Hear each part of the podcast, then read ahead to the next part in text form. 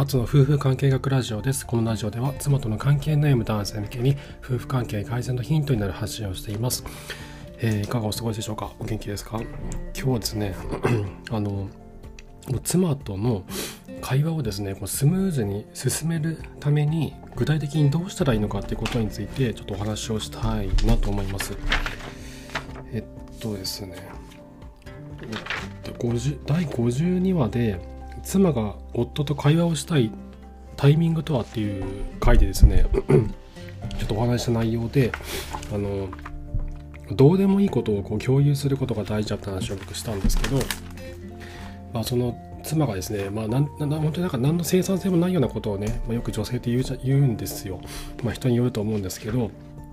ね、その なんかこんな何かこうね大きなこととかじゃないんですけど日常のちょっとしたこと何気ないこともうほんの一瞬のこと3秒後に忘れてしまうようなことを共有したいとあの女性は考えていましてでそれにそれをこういかにこう拾うかというのが夫婦関係をこう良くすることのヒントの一つになるんですけどまあそういった時にですねその会話妻との会話が発生しますと。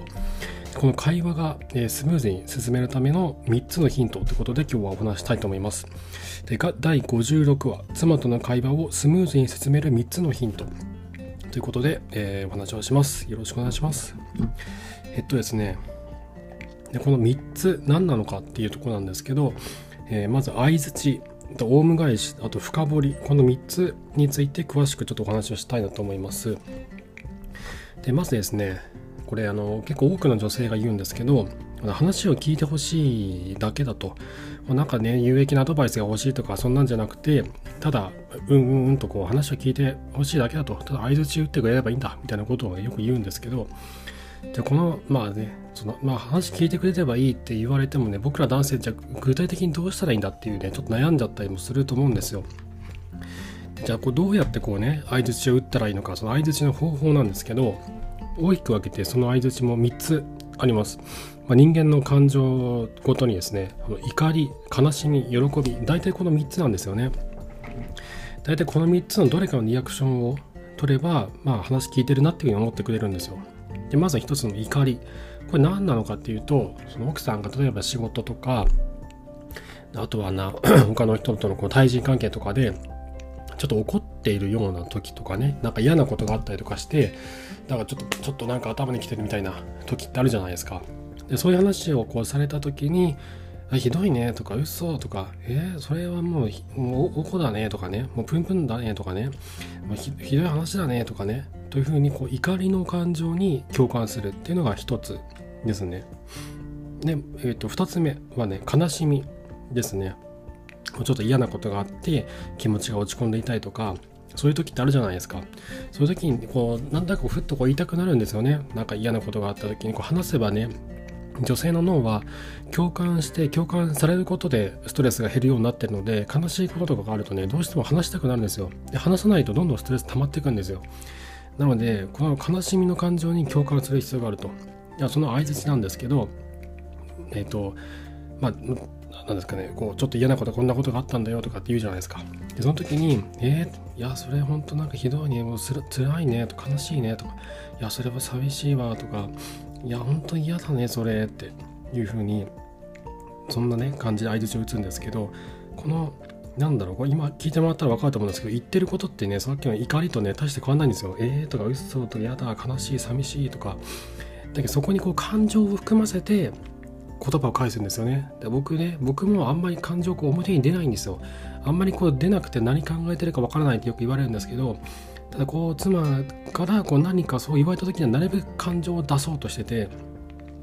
でその感情はその妻がこうなんだろうこの寄り添ってほしい感情をこっちが出すわけですね。それが悲しみだとしたら、えー、いやそれほんとひどいね。それいやそれは辛いわとかね。こう自分ができる限りの感情を出すんですよ。でそれはもうあなたがもうなんだろうでできもうできる限りのこのが頑張ったところでいいと思うんですよね。なんかもうなんか役者みたいに俳優みたいに無理やりそうまでやらなくても多分奥さんはね分かってると思うんですよ。なんかあれ？この人なんかいつもと違うなみたいなね。いつもあんまり感情出さないとしたらなんか今日はいつもと違ってなんかちゃんと話してくれてるみたいな。あなんかなんかなんか感情がちょっと見えてるみたいなね。頑張れば多分そこにねこう見つけてくれると思うんですよ。いつもそういうことをこううまくできないとしたら。あ頑張ってるな頑張ってるなっていうかそのあなんか今ちょっと感情が見えたなみたいなあ悲しんでるのかなみたいな風に分かってくれるはずなんですよ。なのでこの感情を出していくっていうのは結構重要なんですよね。で3つ目相づちの3つ目これ喜びですね。すごいね。本当に？あやったね。とかそういうあの相づちですね。でこれも感情を乗っけるんですよ。喜びの感情を。すごいね。いやすごいわ。それができるってすごいわ。みたいなね。でこれももう自分ができる限りのあの頑張ったところでいいと思うんですね。無理やりこうなんかすっごいすっごいこうなんか役者みたいになりきる必要もないです。もう自分ができる範囲の中でまあでもねもうちょっともう頑張った方がいいと思うんですけどその喜びの感情を自分ができる限りでこう出していくっていうことですね。でそうすると分かってくれますから。で、えー、と今お話したように相づち怒りと悲しみと喜び大体この3つなんですよね。話をしてても出てくるのって。なので今のその妻の感情がどれに当たるのかと。怒ってるのかな？悲しんでるのかな？それとも喜んでるのかな？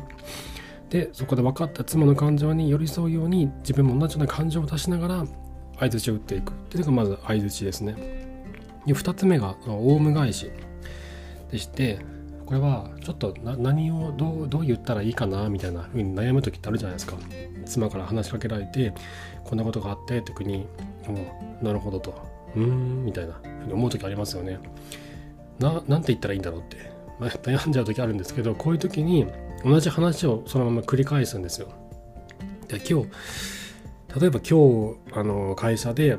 えー、部長からねあのいつなんかこんなこんなこと言われたのよとかって。でなんだろうな、ま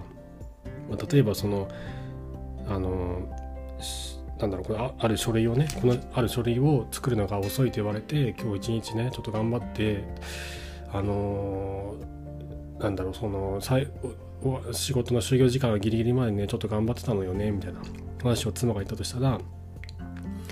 あそうなんだってその部長に言われてその書類最後まで頑張ってたんだねってっていうふうに言うだけでいいんですよ。そうすると妻が、えーと「そうなのよあれ本当大変だったのよ」とかでこう感情をね出してくれるんで「あそれは大変だったね」って「いやそんな時間までね本当大変だったお疲れ様だったね」みたいなふうに話がこう進みやすくトントントンって前に行きやすくなるんですよ。だからこれはその妻があんまりこう感情を出してくれない時とかにあの使うといいんですよ。の妻がこんなことがあったんだけどと。いや、この今日ね、こんなことがあったね、みたいな、こんなことがあったね、みたいな話をして、で、こっちとしては、えだだから何なんだみたいな思う時もあると思うんですけど、それをそのままこう、オウム返して言うと、妻が、ああれはね、すごく嬉しかったのとか、あれはすごい寂しかったのとか、あれはすごいね、頭にきたのよとかね、っていうふうにこう感情を出してか、会話が進めば感情を出してくれるようになるので、感情を出すために、妻から感情を引き出すために、このオウム返しっていうのは結構有効に使えます。で最後の3つ目が深掘り